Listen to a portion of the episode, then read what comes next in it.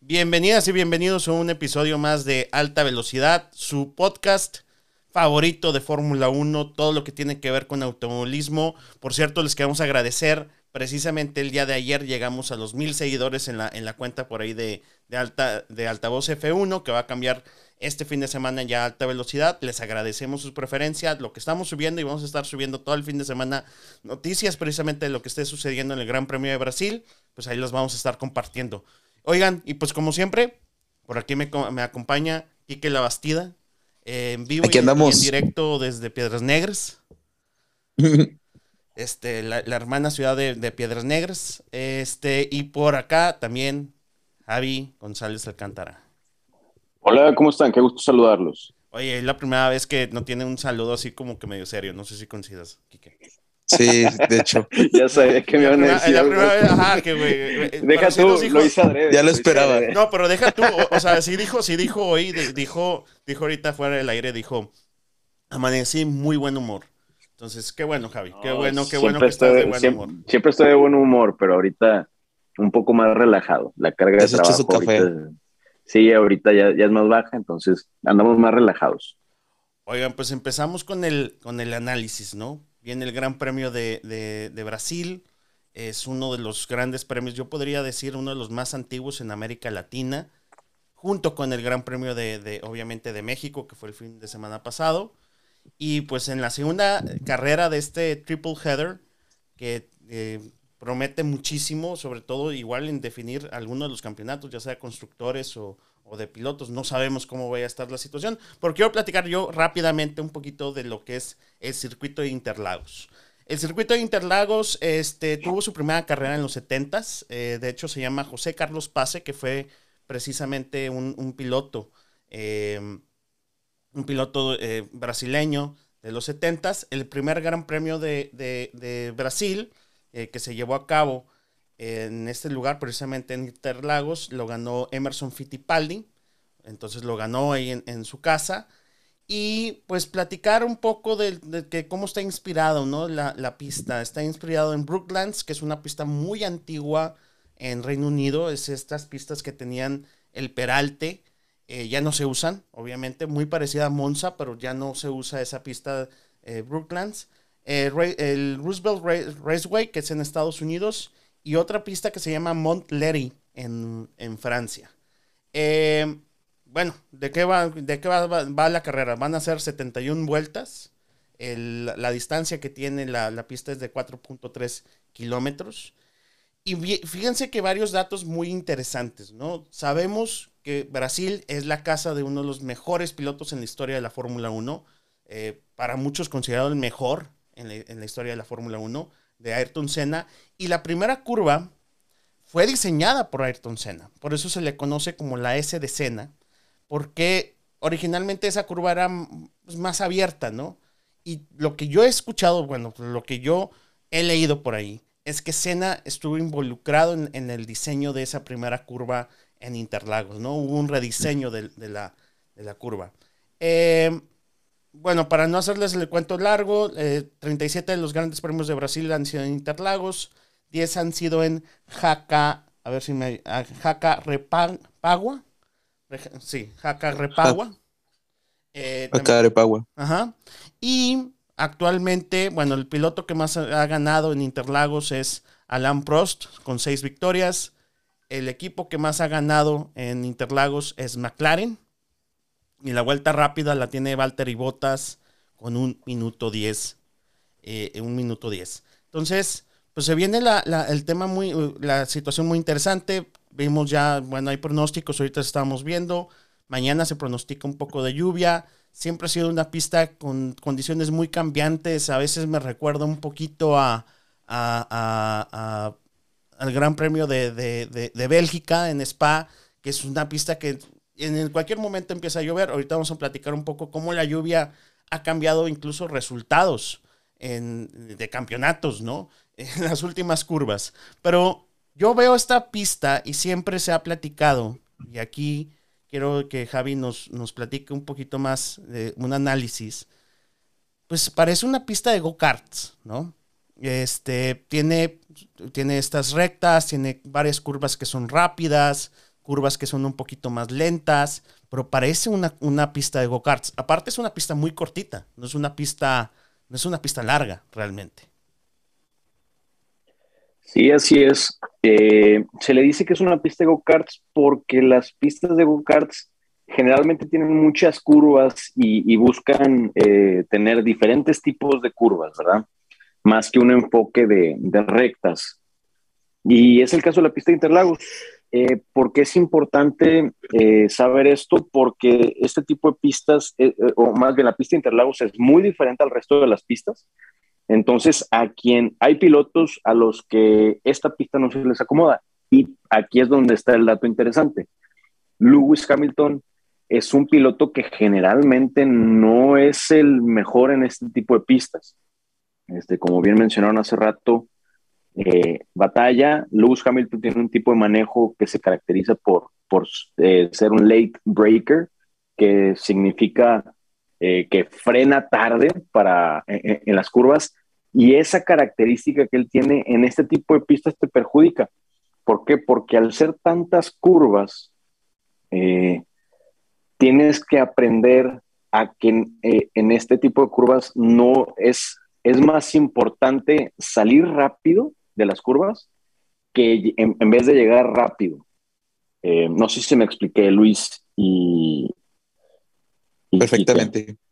sí, totalmente. Ahora sí, como decía, como decía Juan Manuel Fangio, ¿no? El objetivo en una curva, lo mejor es entrar eh, despacito y salir rápido. Así es, entonces eh, el estilo de, Hamilton le funciona en algunas porque, pues efectivamente, el, entrar rápido, eh, a las curvas le, ha, beneficiado eh, y le ha compensado con una salida probablemente no tan rápida.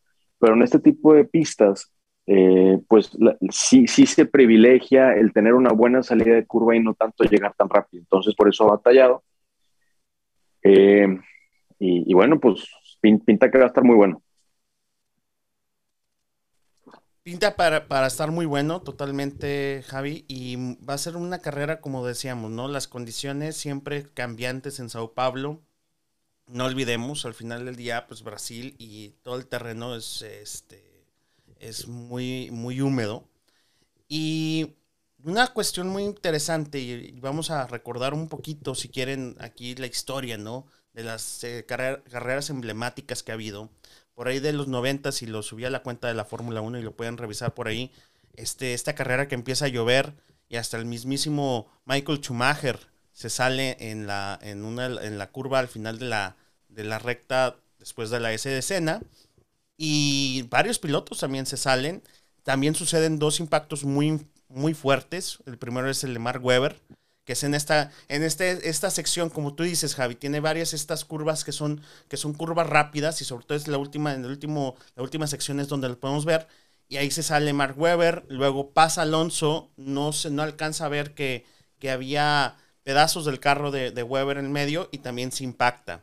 Eh, Mark Webber después en la WEC, por cierto, en la misma sección, eh, años, muchísimos años después, en el Porsche, en el 919, en el, MP, el LMP1, pues tiene también un, un, accidente considerable. Eh, para platicar un poco, ¿no? De, de este, de este cambio de, de brusco de, condiciones. La otra, y este fue donde hubo un cambio en las últimas curvas, en esta última sección también, y eh, donde hay un cambio, pero en el ganador del campeonato. Es en el 2008, cuando Felipe Massa hizo todo para ganar el, campeonato con Ferrari. Y en las últimas curvas, y está muy emblemático esto de Martin Brundle, ¿no? De It is clock, it is clock. Y Timo Clock resulta, empezó a llover más fuerte y no había cambiado llantas de lluvia, mientras Lewis Hamilton lo había hecho, pero Lewis Hamilton no, no, había, no había alcanzado el, suficiente eh, calentar las llantas, entonces en las últimas vueltas Sebastian Vettel de hecho es el que lo rebasa, lo deja fuera de, contención en el campeonato.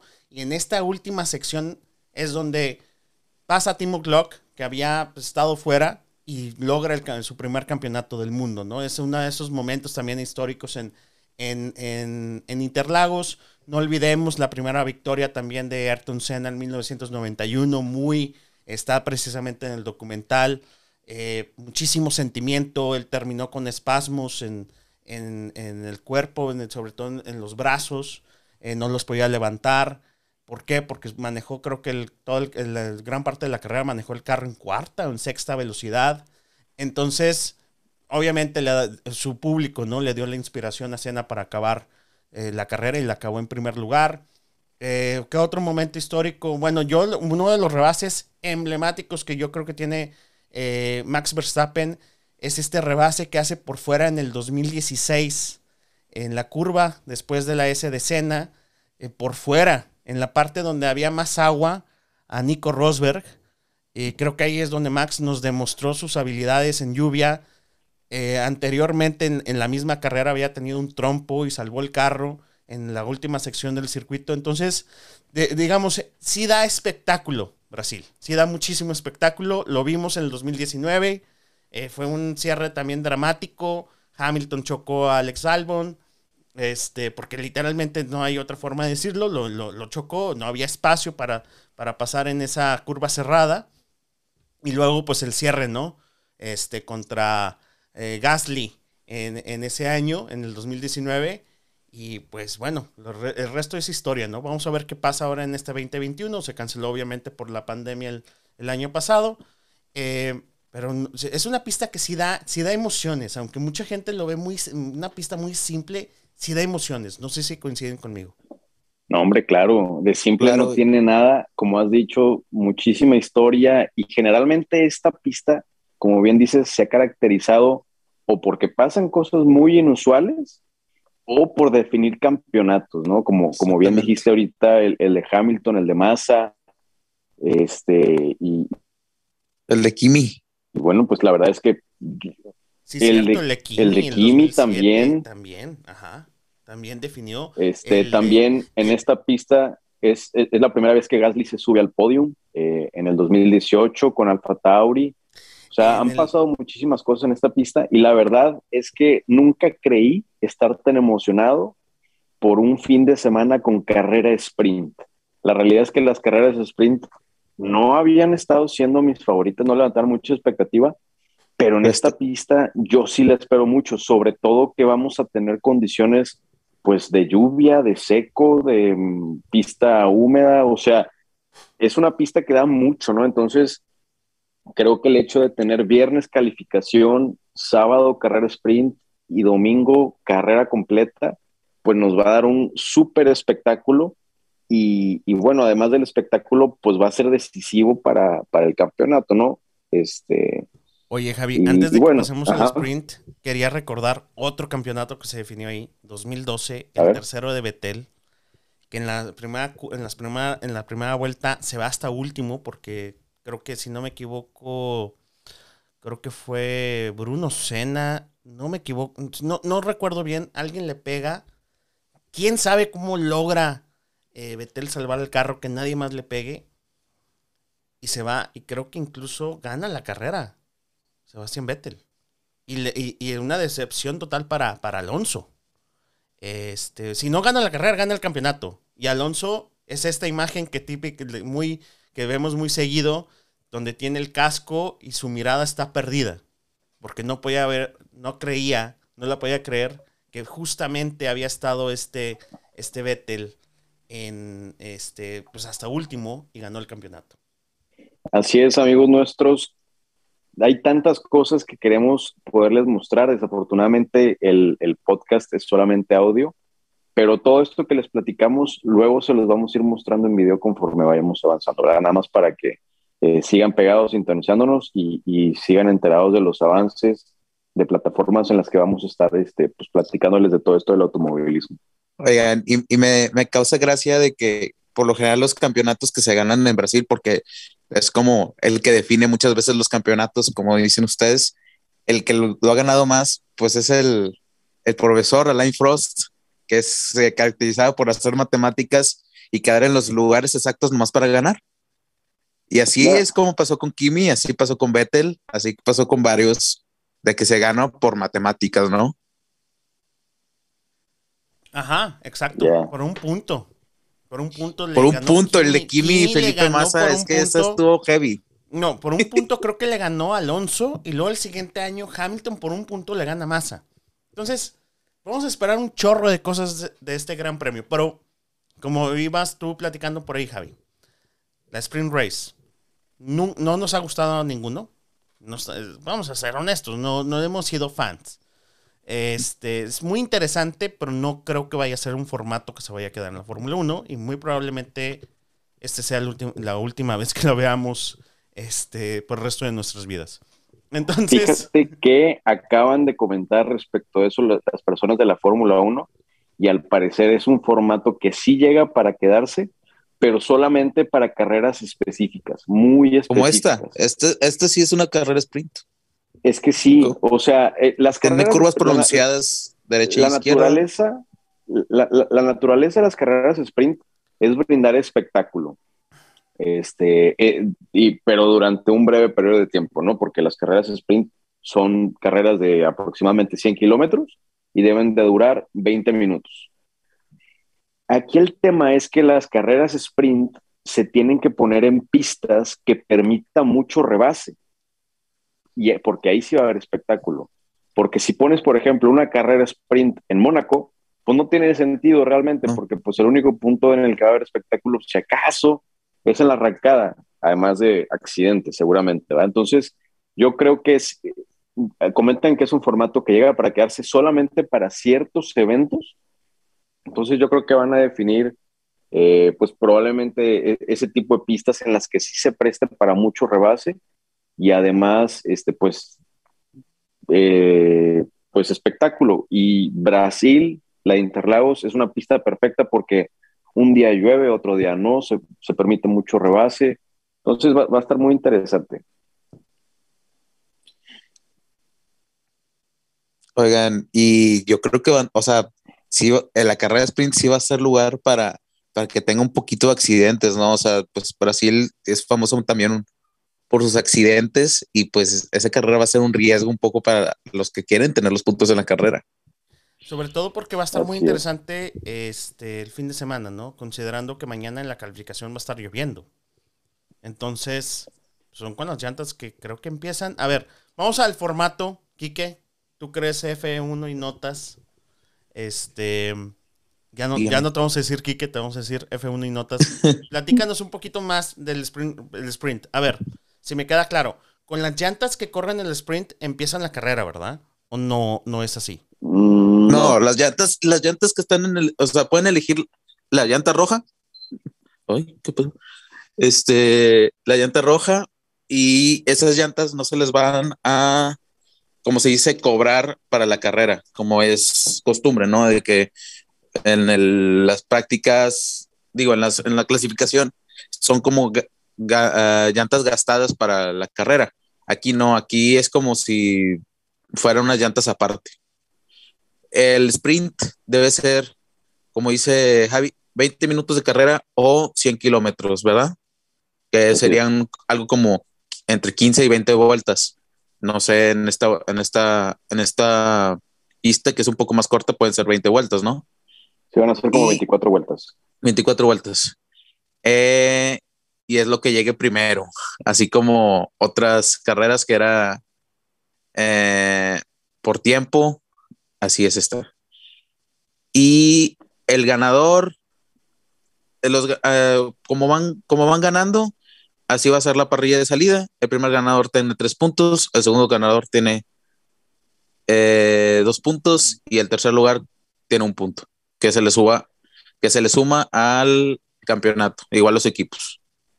Así es. Y, ahorita, pues digo, antes decíamos al principio del campeonato, son un punto, dos puntos, tres puntos no hacen diferencia. Pero cuando ves, por ejemplo, que el campeonato de, escuderías hay nada más una diferencia de un punto, estamos hablando de que por la pura sprint race, eh, Mercedes va a poder ampliar un poco su ventaja o Red Bull va a poder empatar o rebasar a, Mercedes ya en el campeonato de pilotos antes de la carrera final, o sea, nada más habiendo corrido el sprint race, entonces pues va a estar, va, a estar muy, muy bueno. Eh, otra cosa que, que, yo creo que vale la pena comentar, si es que ya terminamos eh, lo del formato del sprint race, es la penalización que va a tener Hamilton eh, por ah. cambiar ahí una pieza de, su sistema hidráulico. Este, eh, bueno, nosotros subimos que era, bueno, lo que se ha comentado ahorita en el paddock es que se iba a cambiar algo de la unidad de potencia, que es, bueno, probablemente si sea lo que comentas, Javi. Es, eh, es, la misma fuente, ¿no? Que nosotros también sacamos por ahí, ¿no? Así es. Sí, entonces, este, pues, híjole, lo mismo que yo dije en el programa pasado, ¿no? Eh, en el episodio pasado, Caput, yo creo que Caput campeonato. O sea, la, la, la, la, la verdad es va a empezar en una, es una pista que sí se presta para rebases, pero no son rebases simples. Este, no es un cambio total de la unidad de potencia, entonces tampoco trae un motor nuevo. Em, híjole, yo, yo, yo la verdad sí empiezo a ver que ya el campeonato a Lewis Hamilton se le está complicando. Ah, ya después ponemos efectos de eso, pero yo creo que sí se le, sí se le está, este, se le está complicando. Eh, a, Luis. Y, no, y aparte es una pista complicada para él. Mercedes también. Y ahora, hay decisiones de Mercedes que a mí se me han hecho muy estúpidas. O sea, ¿cuántas veces le cambiaron, sancionaron, mandaron a Valtteri hasta los últimos lugares? Cosas así que dices. Y por ejemplo, ahorita estos cambios en momentos que ya son decisivos para el campeonato, yo lo que ponía por ahí en, en mi cuenta Instagram personal es yo creo que ya incluso Mercedes está pensando el próximo año. Ya no, no está pensando en este campeonato. Creo que ellos mismos ya lo están dando por perdido. No saben qué va a pasar en, Qatar, no saben qué va a pasar en, en, Arabia Saudita. Saben lo que va a pasar en Abu Dhabi, pero, pero ya lo están dando por ya. O sea, ya sabes. Yo no creo. Yo, creo que ese eres tú, Erika. Yo creo que Mercedes no. no. sí, ya el, el fan decepcionado ya de su equipo. Sí. No, mira, eh, este, a, final de cuentas, hay que recapitular todo lo que hemos visto en este campeonato. La realidad es que Red Bull sabemos que puso toda la carne al asador en, este cierre este, de la era híbrida, en este campeonato 2021. ¿Por qué? Porque Honda va a dejar de ser su proveedor eh, de, motores, ¿no? Entonces, eh, pues Red Bull no gana, creo que desde el 2014 el campeonato. Entonces quieren cerrar de la mejor manera pues con su proveedor de motores Honda, ¿no? Entonces, haz de cuenta que a diferencia del resto de los equipos que ya están enfocados en gran parte en el 2022, Red Bull sí obviamente está teniendo lo que va a ser la, nueva, la, nueva era de la, de la Fórmula 1 eh, del 2022, pero sí es un año muy importante para Red Bull, sobre todo porque estuvieron muy cerca eh, los años pasados de ganarle a Mercedes y no pudieron hacerlo por X o Y, ¿no? Entonces, eh, eh, Red Bull sí ha sido muy fuerte en este 2021. Y los puntos que vemos en el campeonato de pilotos o los puntos que vemos en el campeonato de constructores, pues no lo reflejan así por los accidentes que ha tenido Verstappen, eh, ya se hace en Silverstone, que no sumó puntos, ya se hace en Monza, que tampoco sumó puntos, ya se hace también porque Checo eh, a partir de la segunda, tercera, cuarta carrera del campeonato, batalló mucho para atrás el vehículo, incluso hubo carreras en las que tampoco sumó puntos. Entonces, eh, pues el, a final de cuentas, las puntuaciones son una referencia, eh, pero no reflejan en la totalidad lo que hemos visto y la realidad es que Red Bull sí ha sido muy superior. O sea, hay que, hay que darnos cuenta de que de las 18 carreras que ha habido hasta ahorita, Hamilton solamente ha podido ganar cinco. Es su peor número desde el 2013. O sea, desde el 2013 Hamilton no tenía números tan negativos en cuanto a, ganar carreras, ¿no? Entonces, yo creo que eh, si bien ya el campeonato se está acabando, porque solamente quedan cuatro carreras, incluida esta, eh, es, es oportunidad de ver, disfrutar y analizar otro tipo de cosas. Por ejemplo, habíamos venido de una época en la que veíamos a un Hamilton en sus épocas de gloria. ¿Por qué? Porque tenía el mejor carro, no había quien le compitiera. Y ahorita estamos viendo lo contrario, estamos viendo un, Hamilton que, pues, como bien dice. Javi, Javi, Javi, Javi, en el 2017, 2018, este, incluso en el 2019, Vettel fue muy fuerte con el Ferrari. Tal vez no tan fuerte como Red Bull, pero fue fuerte con el Ferrari. Sí, fue fuerte. Todos seguían siendo terceros. No, no, es la, o sea, no es la realidad, es que siempre tuvo el mejor y ya nadie lo alcanzaba, así como Schumacher le tocó, ¿no? Este, en su, en su época de, de, gloria también. También bueno, pero no, no, había tenido tal vez una competencia tan fuerte como Red Bull, pero sí había competido, sí había peleado campeonatos, ¿no? Bueno, pero a eso me refiero, ¿no? Al final de cuentas, Hamilton pues la, la, ganó. Y no, se ha visto en una situación como la que, en la que está ahorita. Eh, entonces, eh, pues yo creo que es momento de ahora. En 2008 estaba en una situación similar. La ganó por suerte. No, todavía veíamos a Ferrari en primeros lugares. Ahorita, pues lo vemos imposible, ¿no? Yo nada más quiero ser, o sea, yo quiero defender como que el punto de, porque sí escucho mucho este de, es que tienen mejor carro. Pues sí, sí, obviamente lo tiene. A ver, y todo, no, no es nada más aquí los tres lo sabemos, no es nada más, este, y ahorita te dejo terminar, Javi, pero sí quiero defender este punto muy importante. No es como que Hamilton se va todo el, todo el invierno y se va y se, se acuesta en una hamaca, no, o sea, colabora con el equipo en el desarrollo del carro, que es lo que ahorita, muy probablemente está haciendo, incluso Russell ya debe estar haciendo para el próximo año, ¿no? Este... Sí, sí, no, porque acuérdate que antes Hamilton no se subió al simulador para hacer pruebas del carro, eh, porque la tenía más fácil y ahorita ya lo está haciendo, ahorita Hamilton ya se sube al simulador, cuestión que no hacía antes. O sea, te doy, te doy la razón, no era el punto que quería dar a entender, este, o sea, te doy la razón, obviamente si tuvo competencia en años pasados, pero a lo que voy, en esta temporada, pues eh, Hamilton un campeonato más, un campeonato menos, bueno, con un campeonato más impondría récord de mayor piloto con campeonatos ganados, entonces sí es importante, pero eh, pues sí lo estamos viendo en una situación que no lo, no lo, habíamos visto antes, ¿no? Entonces yo creo que es muy interesante porque pues ver a un siete veces campeón con Mercedes, que, sigue siendo una excelente escudería, eh, pero batallar es muy interesante, entonces pues, pues, pues nos, da la oportunidad de, disfrutar eso, a ver eh, otro, el otro lado de la moneda con, con Hamilton y también pues, e, es otra oportunidad para analizar el, el, rendimiento que va teniendo Checo Pérez, porque Checo Pérez esperemos que sea de aquí para arriba constante mejora, ¿no? Entonces también ver hasta dónde llega. Eh, y bueno, entonces, ya aterrizando todo esto que digo, a la carrera que vamos a tener en Interlagos, Brasil, va a ser súper interesante. ¿Por qué? Porque eh, supongamos que Hamilton califica en tercer lugar, pues eso significa que para la sprint race sale en tercer lugar y, va a tratar de adelantar la mayor cantidad de posiciones posibles.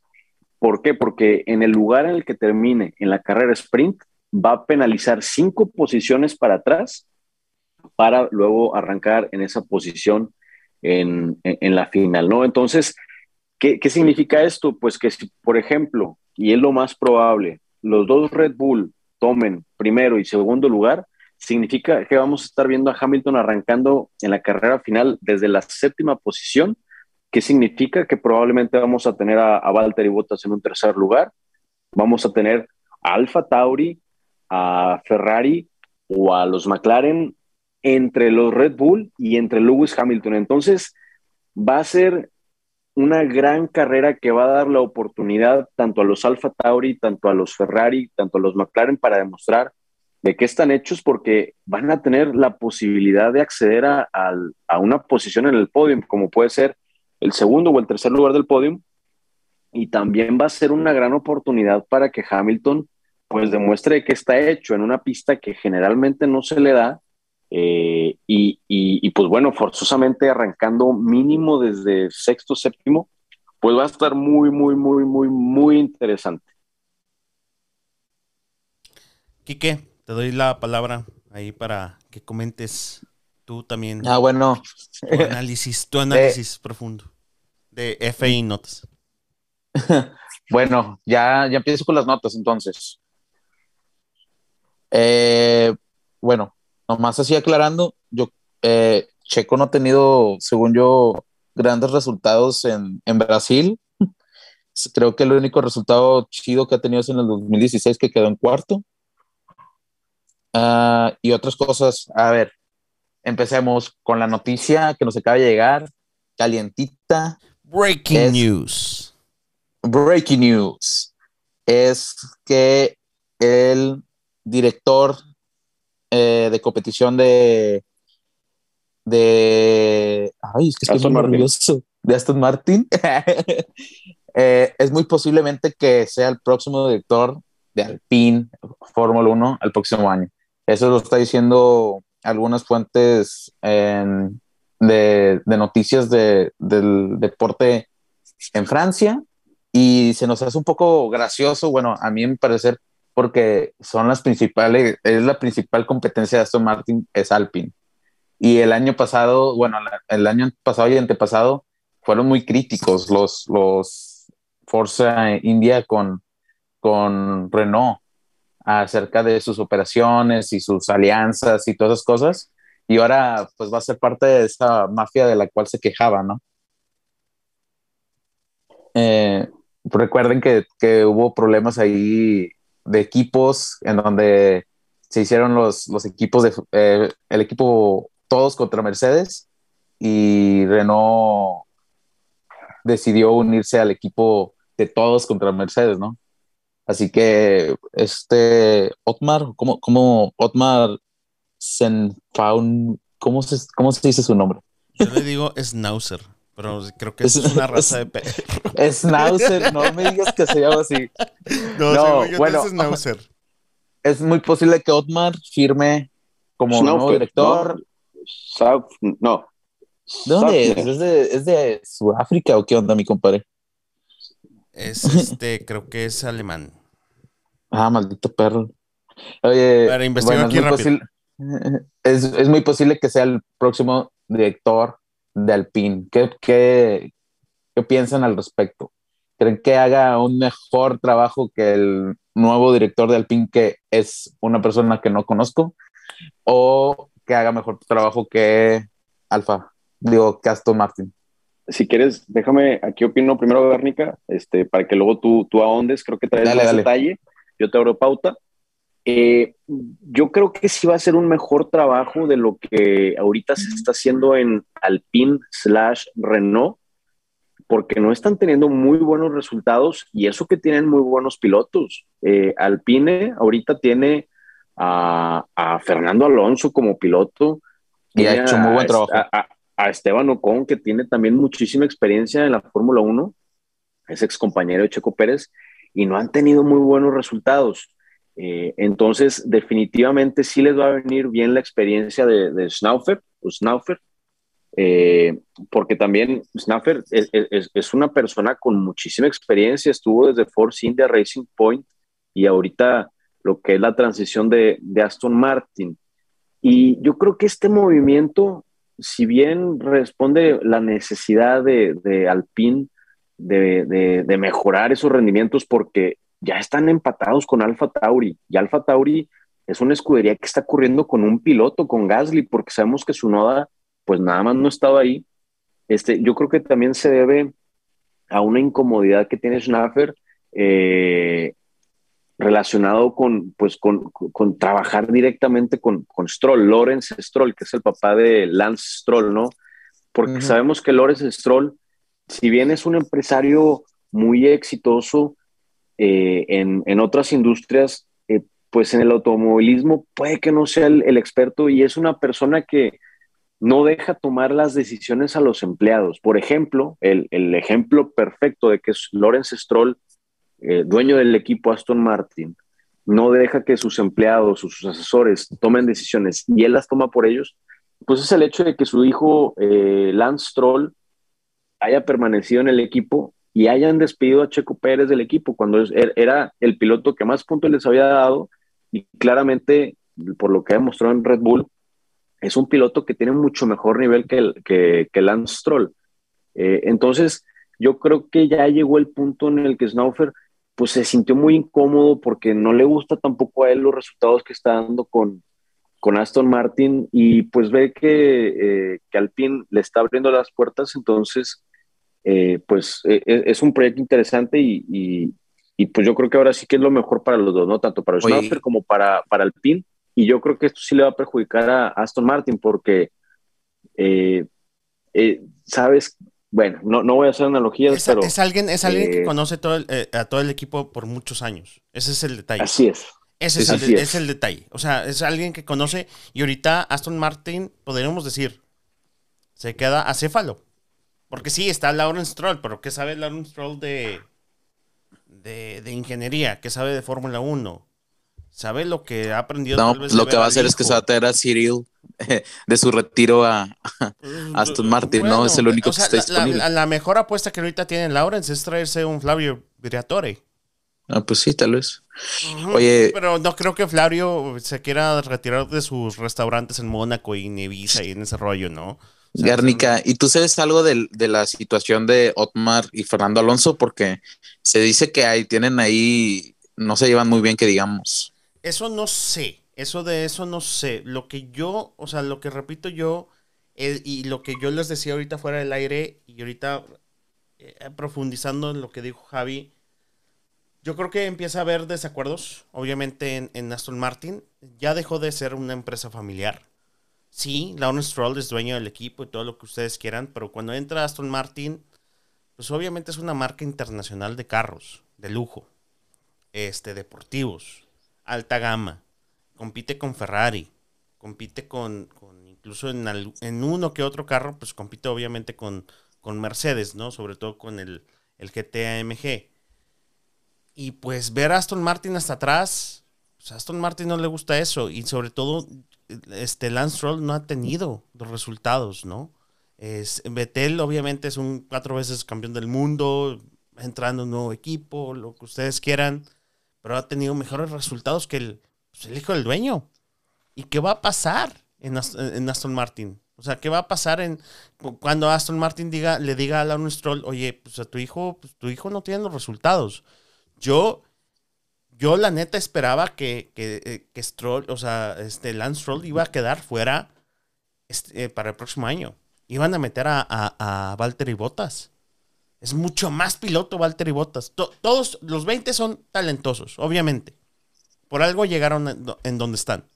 Pero Bottas es mucho más piloto que, que, que Lance Stroll. Por muchísimo. Y tenía ahí la influencia de Toto Wolf. Y ni Toto Wolf pudo meter, yo creo que a Bottas en Aston Martin. Es muy, muy, es, es una situación muy, muy, muy, muy complicada. Este. Vamos a Y ver. aparte los equipos, los equipos creo que buscan un poco ese, el showman, ¿no? O sea, de que, digamos, Vettel con su show de eso de que es muy filántropo, recoge después de, después de las carreras la- las, las sillas, regala las además- gorras. Además de que es ah, multicampeón, ¿verdad? Sí, ¿verdad? Ajá, no, no, también. veces campeón Pero del mundo, se, busca, se busca también eso, o sea, se busca un Daniel Richardo que hace bromas, que está siempre sonriendo, hablando Norris, que streamea, que, o sea, eso, eso es lo de la imagen pública. Y Stroll, si pueden checar su cuenta de Instagram, si pueden checar entrevistas, pues la neta Es un ahorita un punto y aparte. da más. Epina hace más show que él. ¿Qué va a promocionar de Aston Martin? Y Aston Martin eventualmente va a decir, no puede ser que sigamos atrás de Ferrari. Incluso hay unas, eh, hay Aston Martin que cuestan mucho más que un Ferrari. Pero pues Aston Martin lo que quiere es publicidad, quiere que se vea en las cámaras. ¿Cuántas? Yo creo que se vio más al, al papá de Checo Pérez este fin de semana pasado. que al Aston. Martin. O sea, ¿me entienden? Desde entonces es como, No, ahorita les tengo un chisme de ese show. Oye, no, no acerca de eso, pero de otra cosa. Oigan, este, también otro breaking news. Este, yo creo que va a ser una foto que va a crear mucha controversia. Justamente Mercedes acaba de subir, y también Lewis Hamilton, una foto donde va caminando Luis en la recta principal junto con Ayrton Senna. Eso va a crear mucha polémica, porque yo sé que Lewis Hamilton es fan de toda su vida de, de, de Ayrton Senna. Pero- Oye, esa foto no se tomó hace poco. y esa to- foto, no, pero sí, eso es como una pintura, no sé qué, qué, o sea, un gráfico. Sí, es, una, es un fan art. Un fan art, pero muy interesante. Lo subió Mercedes primero y luego lo sube Luis Hamilton, pero para este fin de semana, ¿no? Este, y si quieres pasa F1 y notas con el chisme del papá de Checo Pérez.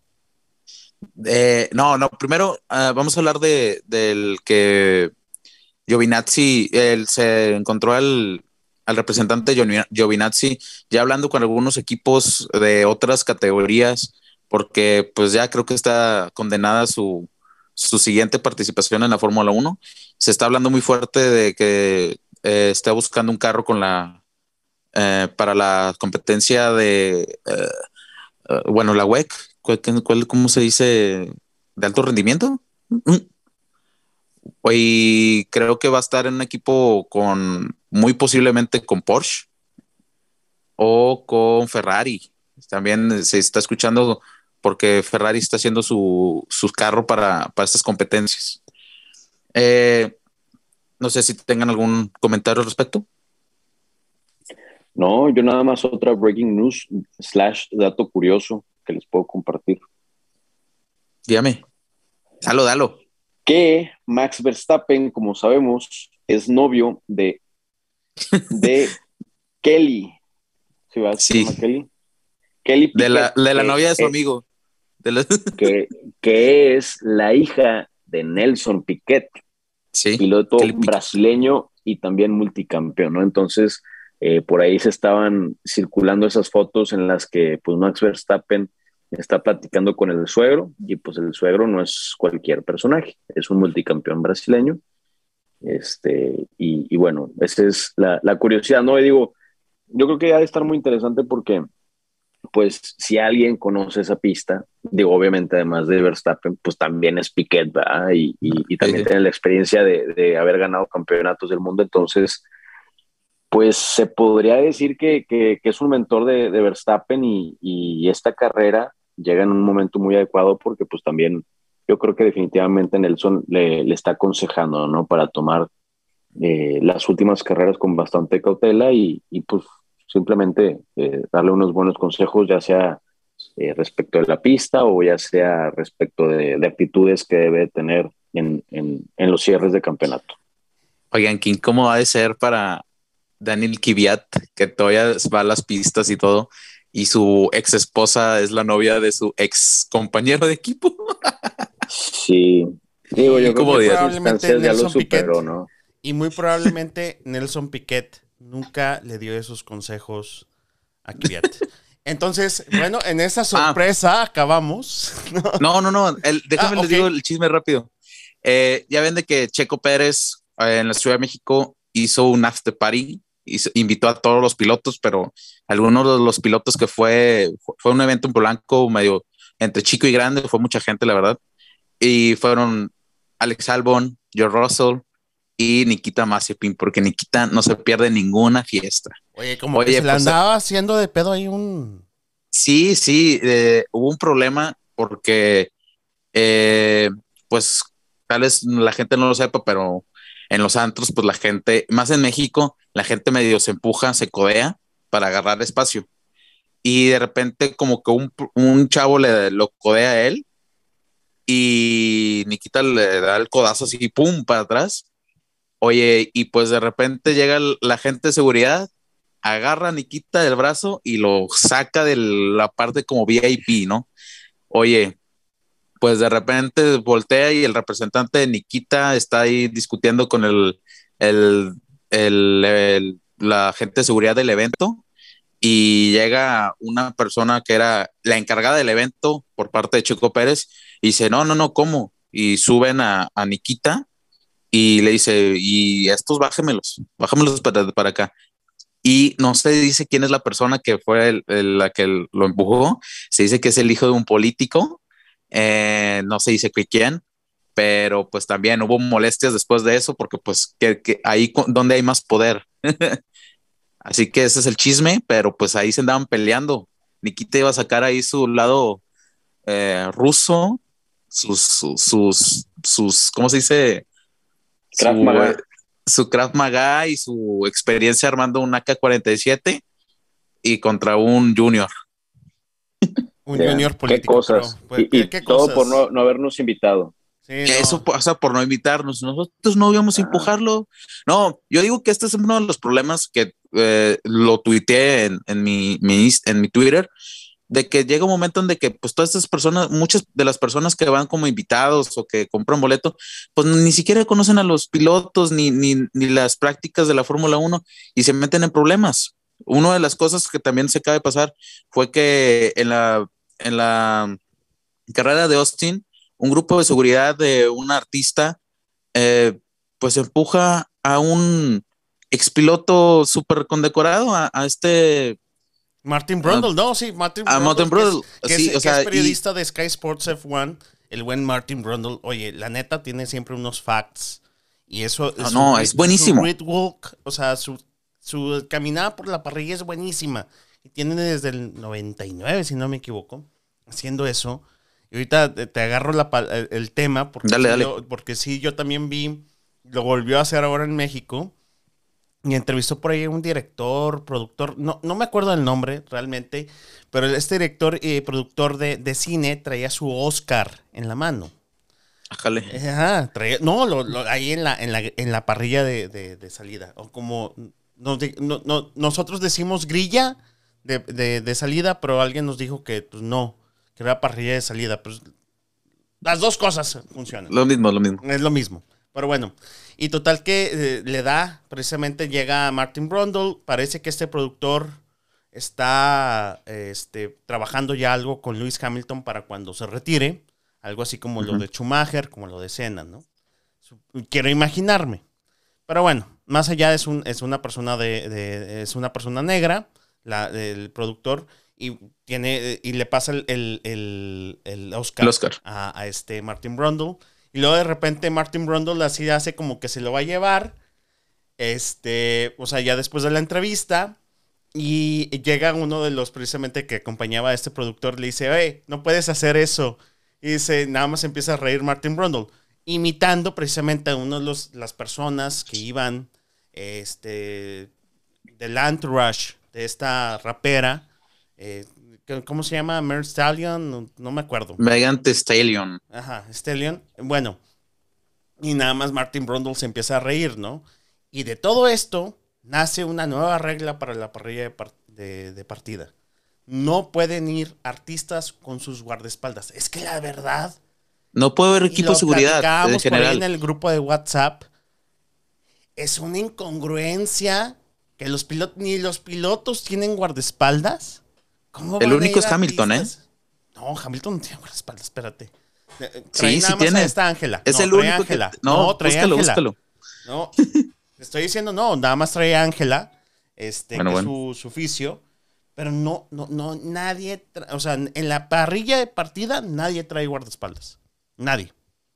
A ver, en México traían varios guardaespaldas, ¿eh? Seguridad. Sí, sí, ahí sí. es de ley. Ajá, de ley. Ah, No, no, no. Pero incluso dentro del circuito. Ahí sí es Sí, otra sí. cosa, esa es, es otra historia. Pero en general, en la parrilla de salida, nadie debe traer guardaespaldas. Pues, ¿quién va a llegar? ¿Que Hamilton va a llegar con, con esta chava? Un ¿no? filero. Es, o, no sé, este, un Mazepin. Ah, ese sí. Ese sí que cuidamos. Oigan, pues bueno, vamos cerrando. Bueno, en esa Ya, ya. Nueva sorpresa de que hay una regla para que no haya guardaespaldas en la parrilla de, de salida de la Fórmula 1, porque yo siempre me esperé que no, no hubiera, pero pues, al parecer sí hay. Este, pues acabamos este programa. Que decíamos que iba a ser muy cortito. Corto. Y pues 48 minutos. Pero ya saben, Javi, Quique, gracias por acompañarnos. No sé si quedó algún tema pendiente por ahí. La verdad, no, Pues- nomás dar nuestras redes. Pues sí, ¿no? Digo, siempre hay, siempre hay temas que comentar, Siempre hay temas. pero creo que estos son los importantes. Ya comentaremos los demás después. Va, pues sí, el lunes precisamente grabamos. Este, Qui- Quique, tus redes sociales. arroba Kike la. Bastida. arriba Kike, arroba, arriba, ah no, arroba Kike la Bastida en Instagram, en Twitter, en Facebook y en eh, Reddit. ¿Por qué le piensas? ¿Andas pensando de cuáles ya te, ya te corrieron o qué? Sí, Ya lo bloquearon Es que ya me- varias, güey. es que ya mi Güey, cuenta es de pies se- de OnlyFans siempre- ya, ya la Ajá. borré, güey. Es que siempre me llama la, la- la atención que piensas qué redes sociales tienes. güey. Tengo varias. Este, no, no, está, no, pues está bien, estás grueso, estás grueso. Bueno, ya saben, yo en Facebook, Instagram y Twitter me encuentran como arroba GZZ Alcántara. Muy bien, perfecto. Y ya saben, yo, Luis Garnica 90, la neta, no subo muy pocas cosas de Fórmula 1, pero nos pueden seguir en Altavoz F1, que va a cambiar a alta velocidad este fin de semana, ya cambia al nombre del podcast. Este, esto por cuestiones de juntar las marcas, ¿no? Y Altavoz MX, donde también vamos a estar compartiendo los resultados del, de las, eh, sobre todo el Spring Race y el resultado de la carrera. Ya vamos a empezar a reducir un poquito ahí el contenido, porque pues, hay gente que sí nos llega y nos dice, ¿y por qué no comparten los resultados de fútbol? Bueno, Oye, pues, pues más adelante vamos a hacer eso, más adelante vamos a hacer eso mm. y de fútbol americano y de otros deportes. Pero bueno, ahí la dejamos. Muchas gracias, Kike, Javi. Nos escuchamos el próximo. Un placer siempre estar con ustedes. Y siempre Igualmente, es un placer. Ah, oigan, compartan con amigas, amigos, familiares, lo que sea. Amantes, tu gato, tu perro, todo. Este, con sus ligas de Tinder, Bumble, así como lo hace, eh, lo hace Kike. Excelente y que tengan buen fin de semana.